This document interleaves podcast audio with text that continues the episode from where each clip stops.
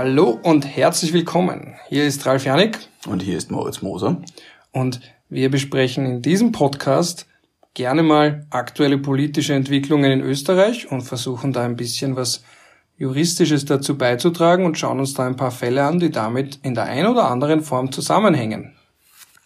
Das freut mich sehr, Ralf, dass ich da mit dir diesen wunderbaren neuen Podcast gestalten darf. Es freut mich auch. Ich hoffe auch, dass unsere 20 Zuhörer das sehr interessieren wird. Ich rechne mit 30. Bobo Twitter Publikum. Also ihr da draußen. Und wir freuen uns, wenn ihr uns da ein wenig begleitet. Das ist ein amateurhaft, bewusst amateurhaftes Projekt. Das heißt, es kann sein, dass manchmal nicht immer die schönste Soundqualität vorhanden ist. Es kann manchmal auch sein, dass wir unsere Deadlines nicht einhalten, anvisiert sind. Was haben wir eigentlich anvisiert? Eine Folge pro zwei Wochen haben wir gesagt. Ja, wir haben nämlich gesagt, nach dem Ende von Addendum, wir kommen um unsere Mittagsgespräche über aktuelle Entwicklungen und den rechtlichen Hintergrund dazu.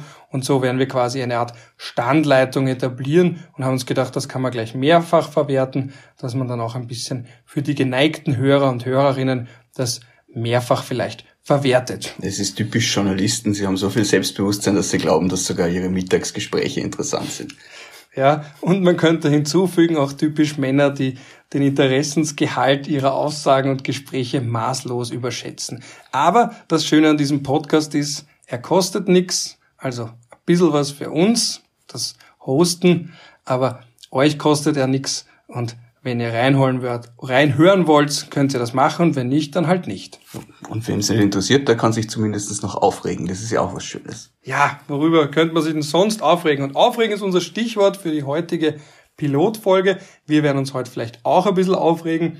Wir sind da nämlich schon beim Thema, nämlich Epidemiegesetz 1950, Änderung des Epidemiegesetzes 1950, auch vom Tuberkulosegesetz und vom Covid-19 Das heißt, ihr merkt schon, wir wollen da aktuelle Entwicklungen und da ist leider der Coronavirus oder das Coronavirus, da scheiden sich ja auch die Geister wie bei so vielen in diesem Land.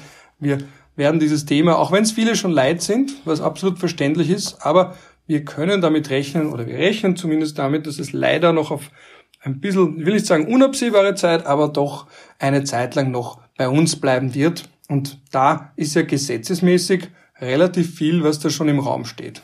Moritz.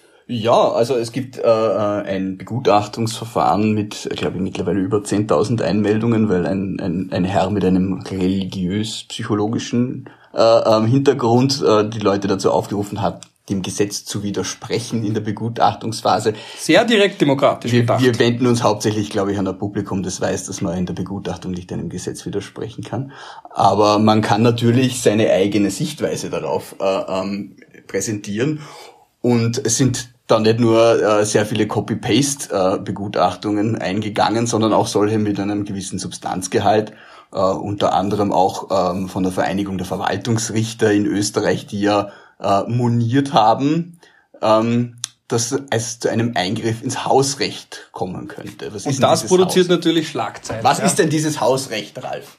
Dieses Hausrecht, das ist so diese verfassungsrechtlich und auch menschenrechtliche Garantie, dass das Eigenheim besonderen Schutz hat. Es ist kein absoluter Schutz, aber dass zumindest nicht einfach so in die Privatsphäre, in den eigenen Wohnbereich eingegriffen werden kann. Und da gibt es auch einen Schutz, sei es jetzt Durchsuchungsbefehle, sei es jetzt Maßnahmen, die ins Private, also wirklich ins Eigenheim, und das ist übrigens nach der Rechtsprechung vom Europäischen Gerichtshof für Menschenrechte sehr weit zu verstehen, hineinreichen kann. Also das muss nicht nur das Eigentum sein, das muss auch nicht nur der eigene Wohnraum sein, das kann auch sein beispielsweise Geschäftslokale, man denke jetzt an eine Diskothek und man wird dort abgewehrt, abgewiesen und dann kann es mal sein, dass zum Beispiel ein juristisch einigermaßen beflissener Türsteher dann einem sagt, wir machen Gebrauch von unserem Hausrecht.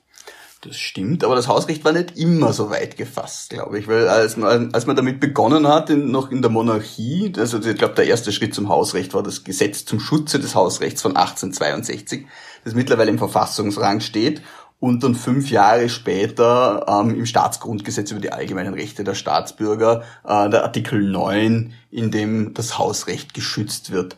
Äh, die haben aber noch ausschließlich auf die Wohnräume abgestellt, wenn ich das richtig sehe. Ähm, und was weißt du dazu, wie die EMRK dann das weiterentwickelt hat? Ja, man sieht da eben, wie Die EMRK wird ja auch vom Europäischen Gerichtshof für Menschenrechte definiert als ein Living Instrument, also ein lebendiger Text, ein lebendiger Rechtstext. Und da sieht man natürlich, dass das Wort Home, also Heim, schon sehr weit verstanden wird. Also da beispielsweise, wenn man lange irgendwo lebt, da gibt es dann sogar Fälle, einen gibt es aus Kroatien, da hat jemand 40 Jahre in einem Haus gelebt, obwohl das gar nicht auf einer rechtlichen Basis war was genau der Hintergrund war, weiß ich an der Stelle jetzt nicht, aber das kann zum Beispiel sein, dass man das quasi ersitzt.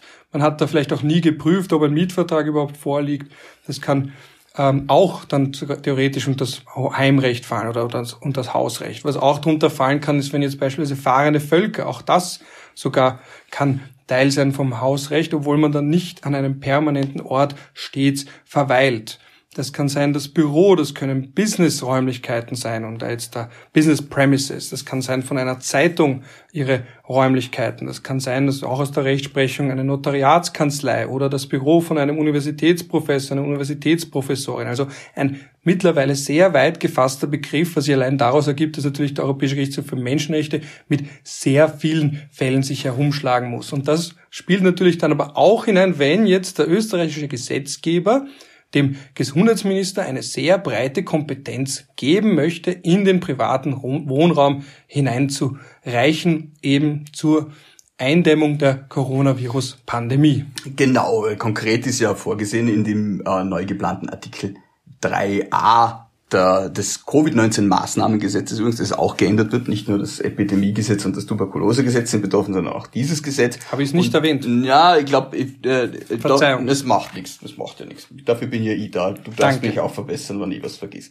Ähm, Ihr da draußen dürft uns auch verbessern. Ja, bitte, bitte darum. Auf jeden Fall in diesem Artikel 3, äh, im Paragraph 3a äh, will der Gesetzgeber die Möglichkeit für die Bezirksverwaltungsbehörde, die ja in diesem Fall Gesundheitsbehörde erster Instanz ist, ähm, die Möglichkeit schaffen, dass diese durch Begehungen vor Ort oder Überprüfungen vor Ort, nämlich im Gesetz jetzt Überprüfungen vor Ort, kontrollieren dürfen, ob die äh, von der Behörde äh, vorgeschriebenen Maßnahmen gegen Covid-19 auch eingehalten werden. Ähm, in den Erläuterungen zum Gesetz, und die Erläuterungen sind ja das, was äh, der Gesetzgeber oder der, derjenige, der den Gesetzesvorschlag macht, in dem Fall der Gesundheitsminister in der Begutachtungsphase noch, ähm, da schreibt derjenige rein, was er denn eigentlich mit dem Gesetz bezwecken möchte und was der tiefere Hintergrund ist. Und in den Erläuterungen heißt es eben nicht nur, dass überprüft werden soll, sondern die Erläuterungen sprechen auch davon, dass die Gesundheitsbehörde auch vor Ort durch Betretungen überprüfen darf, ob diese Maßnahmen eingehalten werden. Und genau daran stößt sich jetzt nicht nur, aber auch der Dachverband der Verwaltungs. Äh, und das waren ja auch die Schlagzeilen, die uns übrigens dazu gebracht haben, dass wir jetzt darüber sprechen. Diese Schlagzeile, genau. der Gesundheitsminister will in unseren privaten Wohnraum hinein. Dabei ist es ja nicht einmal der Gesundheitsminister, weil der ist erst Gesundheitsbehörde dritter Instanz oder oberste Gesundheitsbehörde. An einer Person muss man sich nun mal aufhängen. Das, das stimmt natürlich, weil unter Bezirksverwaltungsbehörde können sich viele nichts vorstellen. Ähm, ich habe mir das auch nie so ganz vorstellen können. Bei BVB denke ich immer an einen Fußballverein und nicht an eine konkrete Institution oder an Personen. Ja, du bist Was ja ist eine ein, Bezirksverwaltungsbehörde? Du bist, du bist ja auch ein Wiener. Ich stelle das als Vorarlberger stelle das immer wieder fest, wie fasziniert Wiener davon sind, dass es überhaupt einen Unterschied zwischen Gemeinde und Bezirksverwaltung gibt. Ich glaube, dass es einen Unterschied zwischen Gemeinde und Land gibt, das wissen sie, weil sie doch irgendwann nach Niederösterreich fahren, aber der Rest ist ihnen oft sehr unbekannt. Eine Bezirksverwaltungsbehörde ist eine Behörde der allgemeinen staatlichen Verwaltung, die aufgrund von äh, bundes- und landesgesetzlichen Regelungen eingerichtet wurde. wo finde ich die? Die findest du in Wien im Rathaus, weil in Wien ist das das Magistrat. Das Magistrat ist aber in Wien auch gleichzeitig Amt der Landesregierung. Das heißt, das ist eine Zwitterstellung wie in Wien so oft.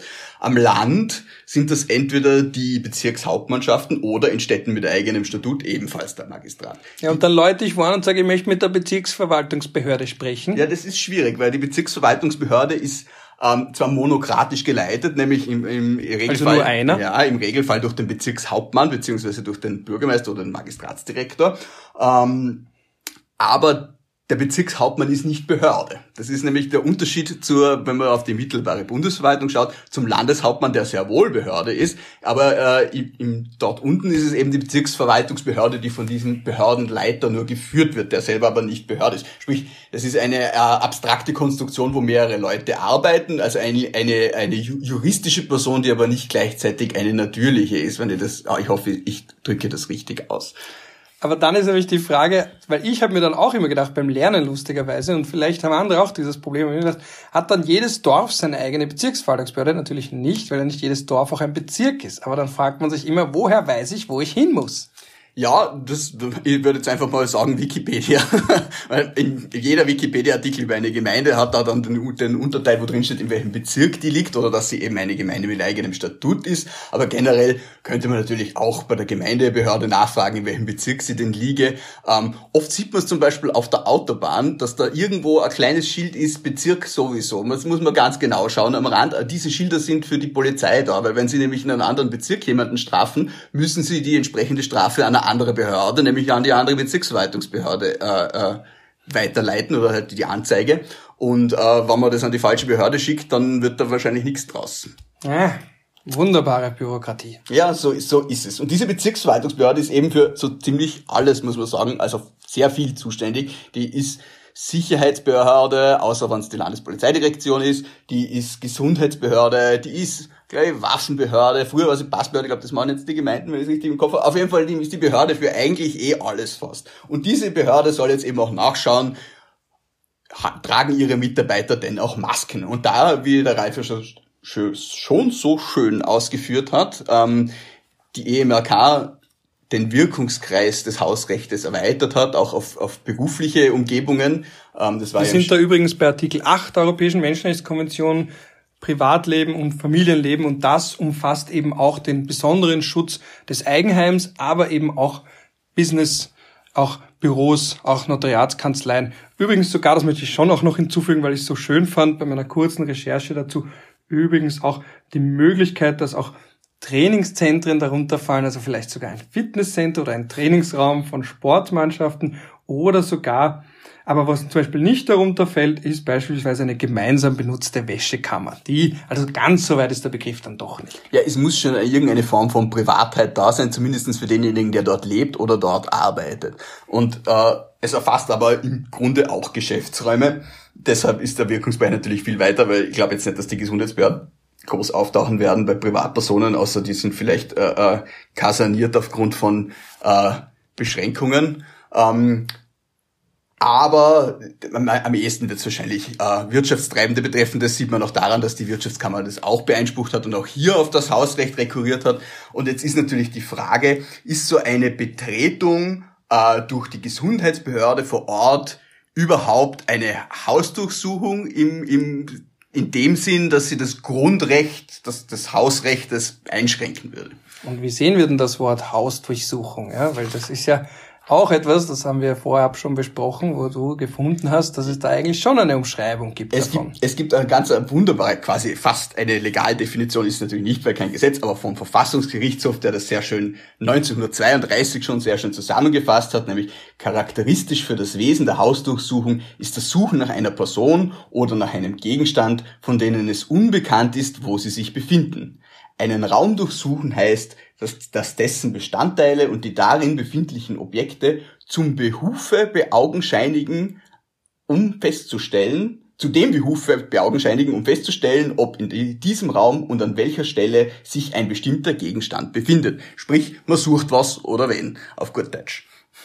Und da ist ja eben der Punkt, wenn man da jetzt nur reinschaut und schaut, man sucht die Maske auf dem Gesicht von jemandem, das fällt aber nicht darunter, weil ja die Maske selbst nicht das Objekt der Hausdurchsuchung ist, sondern man schaut, man schaut ja einfach nur, werden die Gesetze eingehalten oder wird das Recht eingehalten in Bezug auf die Coronavirus-Maßnahmen? Das würde ich eigentlich aus meiner leinhaften Perspektive grundsätzlich auch so sehen, weil wenn der Rauchfangkehrer vorbeikommt, ist es auch keine Hausdurchsuchung und äh, wenn das Marktamt in einem äh, Lokal äh, Untersuchung macht, ist es auch keine Hausdurchsuchung. Also da sind die Grenzen sicher fließend. Die Frage ist halt eben, suchen die wen oder was? Oder tun sie es eben nicht?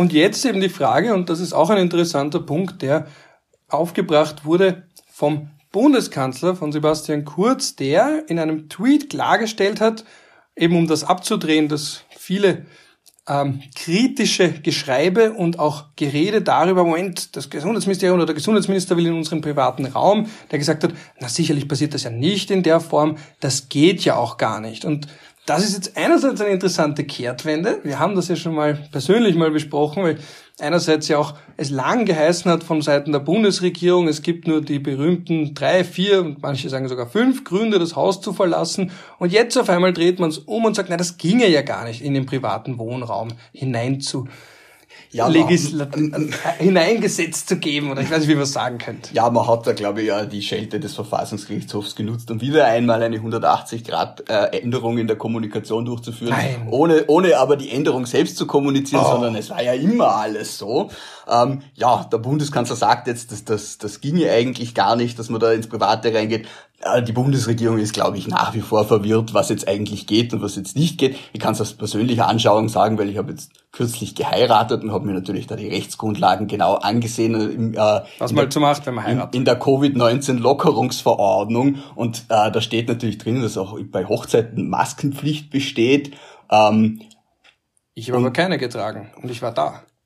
Ralf, das musst du äh, jetzt nicht sagen. Äh, äh, ja, die Selbstanzeige wird zurückgezogen. Na, ähm, Jedenfalls steht auf der Homepage des Gesundheitsministeriums, die natürlich keine normative Kraft hat, aber es ist doch ganz interessant, dass Hochzeiten im privaten Bereich davon ausgenommen sind. Das ist natürlich die Frage, was ist eine Hochzeit im privaten Bereich? Zum wenn Beispiel ein großes Grundstück an einem See. Ja, aber wenn ich, dieses, wenn ich mir jetzt eine, ich wenn Sommer. ich mir jetzt einen Raum miete und dann bin ich dort Veranstalter und habe aber auch das Hausrecht. Was ist jetzt vom Grundrechtsschutz her der Unterschied zwischen einer gemieteten Location und einer Location, die mir gehört oder die meinem Onkel gehört? Ist das jetzt der private Bereich oder ist das so ein öffentlicher Bereich, den ich aber nur miete? Ich finde, da ist die, die Abgrenzung zwischen dem, was in der Verordnung steht und dem, was das Ministerium auf der Homepage behauptet, nicht ganz klar, aber es ist auch nicht zum ersten Mal so, dass mir sowas. Das ist ja auch so ein interessanter Punkt, dass man sehr oft versucht, ein bisschen zu suggerieren, wie es wäre und Vielleicht ist das ein bisschen so Kelsen Light, was sein soll. Ich meine, das ist natürlich eine ganz, aus einem ganz anderen Kontext, aber was laut Gesetzgeber sein soll, was der Gesetzgeber sich wünschen würde und dann was aber eigentlich wirklich ist. Und wo man eben merkt, das ist kompliziert und deswegen, natürlich sind wir da sehr kritisch, aber als Vor natürlich ist es auch immer schwierig, da jetzt wirklich, wenn man sich da einfach einmal ansieht, wie viel da alles hineinspielt und wie viele mögliche Lebensszenarien es gibt, die in irgendeiner Form reguliert werden müssen oder sollen. Man erinnere sich bei den Coronavirus-Maßnahmen, das war dann so eine kollektive Use-Pflichtübung, wo dann jeder mit einem noch abstruseren Beispiel kommt und dann irgendwie die Frage in den Raum wirft, ja, was wäre, wenn jetzt jemand weiß ich, mit auf einem Bein hüpfend durch einen Konzertsaal geht und dabei die Maske nicht über seine Nase zieht. Also wie ist das dann geregelt? Das kenne ich noch von einem Jus-Studium, dass dann die Studierenden, und ich habe manchmal vielleicht auch mitgemacht, sich übertrumpft haben in abstrusen Szenarien und dann gleich eine eindeutige rechtliche Antwort wollten. Ja, es ist halt oft schwierig zwischen der absurden und der gängigen Ausnahme zu unterscheiden und die eine nicht zu regeln und die andere schon. Aber ich denke jetzt zum Beispiel an das Essen in den Zügen, das eigentlich nicht nicht erlaubt ist ohne Masken tragen. Also die Verordnung sieht nicht vor, dass man in einem Massenbeförderungsmittel die Maske abnehmen darf zum Essen. Das müsste eigentlich gestraft werden, aber es ignorieren alle. Oder ist, da es ein Massenbeförderungsmittel äh, ist und auch äh, derjenige da drinnen sitzt, müssten eigentlich auch die Zugführer, auch wenn sie in einem abgetrennten Teil sitzen, die Maske tragen, tun sie aber in der Regel auch nicht. Also ja, man das sieht kann man ja auch, wo das Recht an der Praxis scheitert. Natürlich, man kann das jetzt als ja. Tüftelreiterei bezeichnen, aber es ist natürlich, ich finde es immer problematisch, wenn irgendwo Verbote bestehen und die dann nicht vollzogen oder aufgehoben werden. Entweder das eine oder das andere, denke ich. Ja, aber irgendwann scheitert das Recht an der Realität und da bin ich dann Naturrechtler genug, um anzuerkennen, dass Pui. manchmal das, was im Gesetz steht, nicht notwendigerweise auch Recht ist, vor allem dann, wenn es nicht exekutiert wird oder vielleicht gar nicht exekutiert werden kann. Kelsen würde sich jetzt im Grabe umdrehen, aber dieses Risiko, ihn kurz in seiner Grabesruhe gestört zu haben, gehe ich jetzt bewusst ein. Ich drehe mich für ihn stellvertretend als Lebendiger um. Recht ist immer das, was Recht, als Recht gesetzt wird. Ob man sich dran hält oder nicht, ist eine persönliche moralische Entscheidung. Aber du kannst nicht umdefinieren, was Recht ist, nur weil es dir nicht gefällt oder. Gehen wir zurück zum Thema. Weil der Herr Ratbruch oder irgendein anderer schwindlicher Geist mit seiner Moralkeule daherwandert. Der auch ein Rechtspositivist war mit nur ganz kleinen Einschränkungen. Es tun ihm alle so, als wäre der große Naturrechtler. Ja. Aber das ist jetzt ein anderes Thema. Bevor wir wieder damit anfangen, jetzt wollen wir ganz kurz eben, weil du da sowas Schönes rausgefunden hast. Was ist denn das für so ein alter Fall? Erzähl ja, ich habe mir den, ich habe mir den ersten, also ich vermute, dass es der erste Fall ist, weil ich habe natürlich nicht alle äh, äh, hunderten Fälle des Reichsgerichtes der Monarchie, das ist so eine Art Vorläufer des Verfassungsgerichtshofes, äh, durchgesehen, sondern ich habe mir nur ins Sachregister geschaut, aber der erste Fall, der dort aufscheint zum Thema Hausrecht, ist ein sehr interessanter Fall. Da ging es nämlich um die Frage, ob das Reichsgericht überhaupt zuständig ist, dieses verfassungsmäßige Recht auf den Schutz des Hausrechtes auch zu garantieren. Äh, das Innenministerium hat es damals abgestritten, weil sie gesagt haben, wenn jetzt unsere Beamten äh, das Hausrecht verletzen, dann äh, sind sie strafrechtlich verantwortbar und das hat nichts mit dem Reichsgericht zu tun. Ähm, das Reichsgericht hat das aber selber verneint und gesagt, wir sind sehr wohl zuständig. Das hat dann natürlich der VfGH übernommen, weil die Rechtsgrundlage ist dieselbe geblieben. Dieses Staatsgrundgesetz über die allgemeinen Rechte der Staatsbürger wurde ja 1920 ins BVG rezipiert. Ähm, und dieser erste wunderbare Fall äh, spielt sich im heutigen, in der heutigen Ukraine ab betrifft aber, nehme ich schwer an Polen, weil Lemberg damals prädominant polnisch besiedelt war. Und da hat es eine Hausdurchsuchung gegeben, oder besser gesagt sogar zwei, nämlich eine beim Herrn Adolf Alexandrowitsch und eine beim Herrn Stanislaus Niemichnowski, Entschuldigung. Äh, und die zwei... Ich finde, den Rechtsanwalt sollten wir auch ganz ja, kurz nennen. Der, der Advokat, wie er noch im, im, im Erkenntnis des Reichsgerichtes heißt, Dr. Theobald Ritter von Neudorf-Selimski. Ein wunderschöner Name. Und die Hausdurchsuchung, die beim Herrn Alexandrowitsch hat äh, am 18. August 1877 stattgefunden. Und zwar haben die, hat die Polizeidirektion Lemberg ähm, den Verdacht gehegt, dass es zur ungesetzlichen Werbung und zu geheimen Gesellschaften gekommen ist. Es hat nämlich damals im Strafgesetz der Monarchie, das ja in Österreich noch mit Änderungen bis in die 1970er Jahre gegolten hat, diese Tatbestände gegeben, die ungesetzliche Werbung. Also man, man durfte damals nicht ohne staatliche Genehmigung auswandern. Das war das Problem, dass da die, die, die halbe Monarchie nach Amerika ausgesiedelt ist und das wollte man damit unterbinden. Und man hat eben verboten, dass irgendwer herumläuft und Leute für die Auswanderung wirbt. Das ist die ungesetzliche Werbung und die geheimen Gesellschaften. Es war verboten, geheime Gesellschaften zu gründen. Und das war halt der Verdacht, dass da eine geheime Gesellschaft zu, dies, zu diesen Werbezwecken äh, gegründet wurde und dass die beiden Herren ein Teil davon sind. Und man hat dann offensichtlich in einer Nacht- und Nebelaktion, glaube ich, über 30 Hausdurchsuchungen durchgeführt. Und beim Herrn Alexandrowitsch und beim Herrn Niemiechnowski hat man aber nichts gefunden. Ähm, und die haben sich dann... Niemczynowski, Niem, Niemczynowski, ja, Entschuldigung, ich, mein Polnisch ist etwas eingerostet.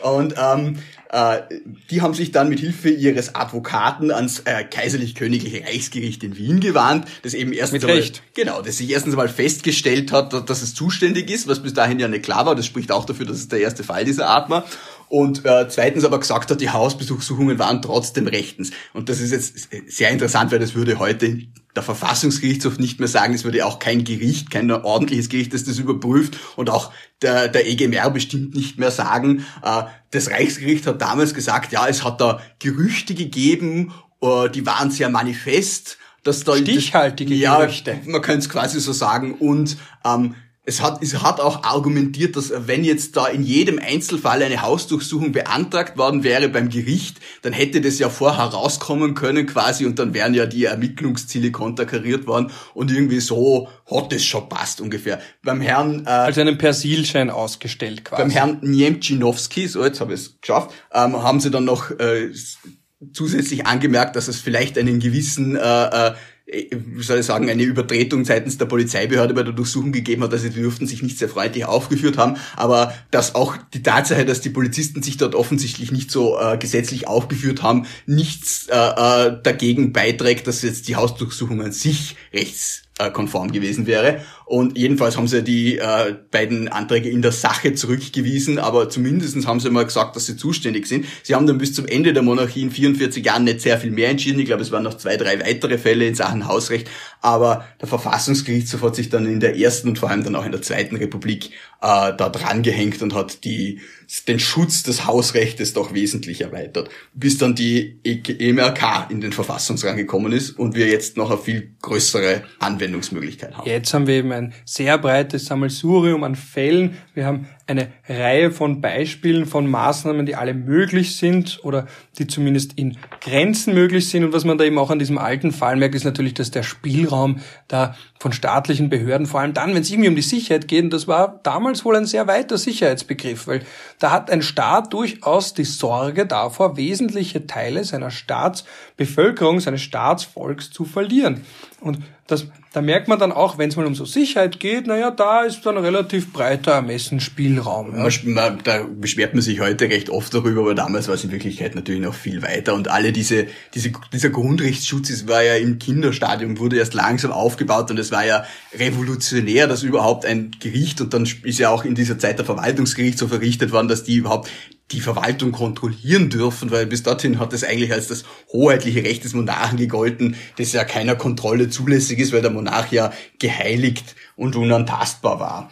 Ähm, das hat sich aber natürlich diese, dieser unterentwickelte Grundrechtsschutz hat sich noch lange hingezogen und ist dann immer weiter ausgebaut worden durch zusätzliche Gesetze, aber auch durch Judikatur. Ich denke jetzt, ich habe noch einen schönen Fall gefunden aus den 20er Jahren beim Verfassungsgerichtshof, wo es darum gegangen ist, dass keine, nach Ansicht des Verfassungsgerichtshofs keine Hausdurchsuchung stattgefunden hätte. Das kann man heute vielleicht zum Teil auch noch so sehen, aber da wurde offensichtlich ein Grundstück intensiv betreten, äh, wo es um irgendeinen Kriminalfall gegangen ist und die Polizisten sind da auch auf das Hausdach gestiegen und in die Scheune gegangen und haben durch Scheunenfenster geschaut und äh, äh, Baumstümpfe vom Schnee befreit und alle möglichen Ermittlungsschritte auf dem Grundstück gemacht. Aber der Verfassungsgerichtshof hat eben gesagt, dadurch, dass sie nicht in den Wohnraum selber eingedrungen sind, und das ist ja auch diese sehr strenge äh, Vorgabe des Staatsgrundgesetzes und äh, des äh, Gesetzes zum Schutz des Hausrechts, dass es eben nur die Wohnräume betrifft. Daher ist es keine, keine ungesetzliche Maßnahme gewesen. Und wenn wir da jetzt eben schauen als Kontrast dazu bei der Rechtsprechung vom EGMR, wo wir eben sehr viel haben, da ist einmal, das ist das Schöne, es gibt zu jeder EGMR-Bestimmung meistens eine eigene Sammlung an Fällen, also so eine Art Guide. Und wenn wir uns den anschauen zu Artikel 8, eben dem Schutz vom Privatleben und vom Familienleben, da ist mal ganz klar diese allgemeine Stellungnahme, die Bürger müssen vor, vor ungebührlicher polizeilicher Einschränkung oder eben ähm, wie könnte man das noch sagen, also Intrusion, also eben in einer Verletzung ihres Hausrechts oder ihrer... Ein willkürliches Eindringen. Willkürliches Eindringen davor geschützt werden. Und da aber gleichzeitig eben, das ist das Schlüsselwort willkürlich, es gibt schon Beispiele von legitimen Hintergründen oder Gründen für eine solche Hausdurchsuchung. Also beispielsweise, wenn es geht um Steuervermeidung, ja, oder um es mal euphemistisch auszudrücken, oder Steuerhinterziehung, wenn es dafür, das ist zum Beispiel ein, durch ein absolut legitimes Ziel. Das findet oder, sich ja auch im Gesetz zum Schutze des Hausrechts noch unter dem wunderbaren alten Begriff Gefällsstrafrecht. Das war quasi die hm. Steuerhinterziehung der hm. früheren Zeit. Oder wenn man jetzt beispielsweise schaut, Beweislagen zu Kriminalfällen natürlich, also was auch immer da darunter fällt, also eine breite Folge an Fällen, die können natürlich da auch, ähm, sind natürlich auch legitime Ziele. Und Oder, die Hausdurchsuchung, Entschuldigung, ja, wenn ich das kurz ja. einwerde, ist ja nicht nur zulässig, weil wir jetzt die ganze Zeit so davon reden, wann ein Richter das bewilligt, sondern auch in bestimmten Ausnahmesituationen kann das von der Behörde oder vom unmittelbar einschreitenden Organ auch selbstständig äh, äh, vorgenommen werden. Weißt du, Damit es möglichst schnell geht. Genau, wenn Gefahrenverzug ist zum Beispiel. Also das wird natürlich auch wieder sehr eingeschränkt gesehen. Aber wenn jemand aus einem Haus Hilfe, Hilfe schreit, dann muss der Polizist nicht auf den Richter warten, sondern auch, auch so die Tür eintreten. Das ist der Hintergedanke.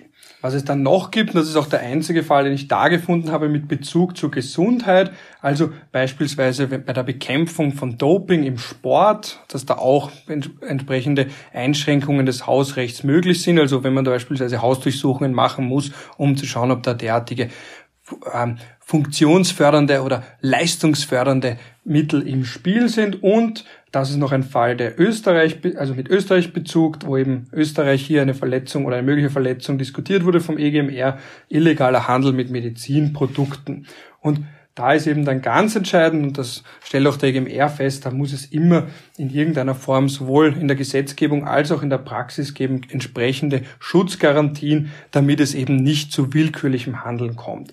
Also, um ein Beispiel zu nennen aus Bulgarien, das Richter dürfen nicht einfach alles irgendwas unterschreiben und einfach da hinzufügen, Datum und Zeit der Entscheidung, ohne in irgendeiner Form eine eigene Order oder die, wo auch die Begründung dabei steht, also kein Blankoschein, einfach so inhaltlich, unterschreiben. Inhaltlich prüfen, worum es eigentlich geht. Für den Einzelfall, genau. Und dann natürlich ist es auch wenn es nicht irgendeinen Hausdurchsuchungsbefehl, um dieses Wort, das wir alle kennen aus diversen US-Krimiserien, dann, das ist zwar theoretisch möglich, aber da gelten natürlich noch strengere Prüfungsmaßstäbe.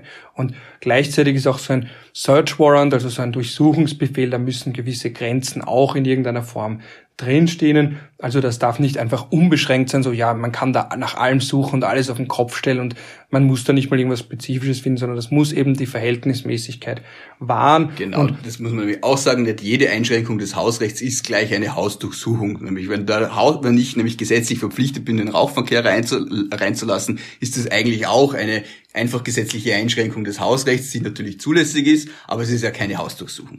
Genau. Und ein Beispiel aus der Slowakei gibt es da.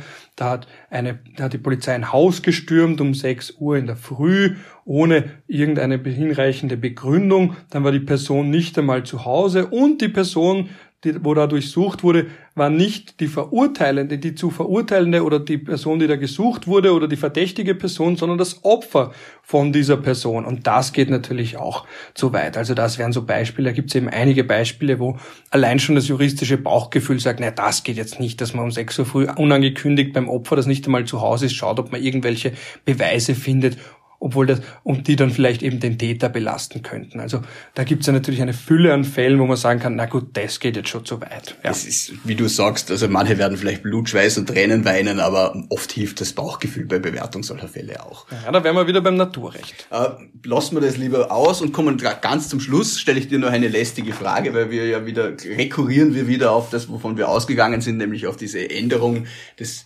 Epidemie des Tuberkulose und des Covid-19 Maßnahmengesetzes.